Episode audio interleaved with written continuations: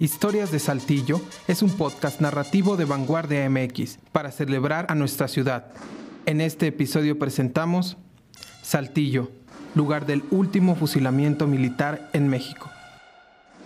En 1961 fusilaron a José Isaías Constante Laureano, un soldado de 28 años. Fue el último fusilamiento militar del que se tenga referencia oficial en México y ocurrió en Saltillo, Coahuila.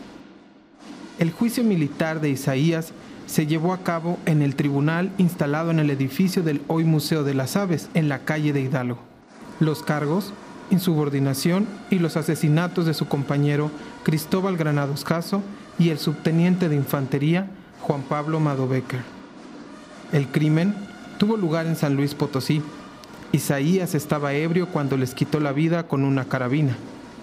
Al ser declarado culpable, sin saberlo, Isaías se adjudicaría el peculiar título de ser el último fusilado bajo el Código de Justicia Militar en México.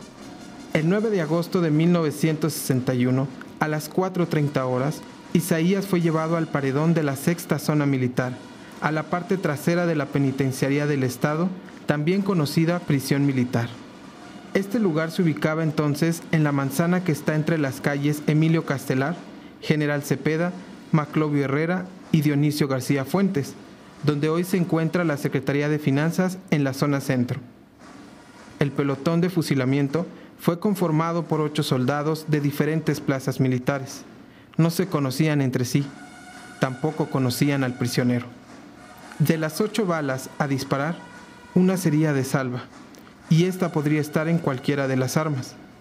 Con esto, se buscó librar a los soldados de los cargos de conciencia por matar a un hombre. La última petición de Isaías fue que no le vendaran los ojos. Quería morir viendo el alba, y se lo concedieron.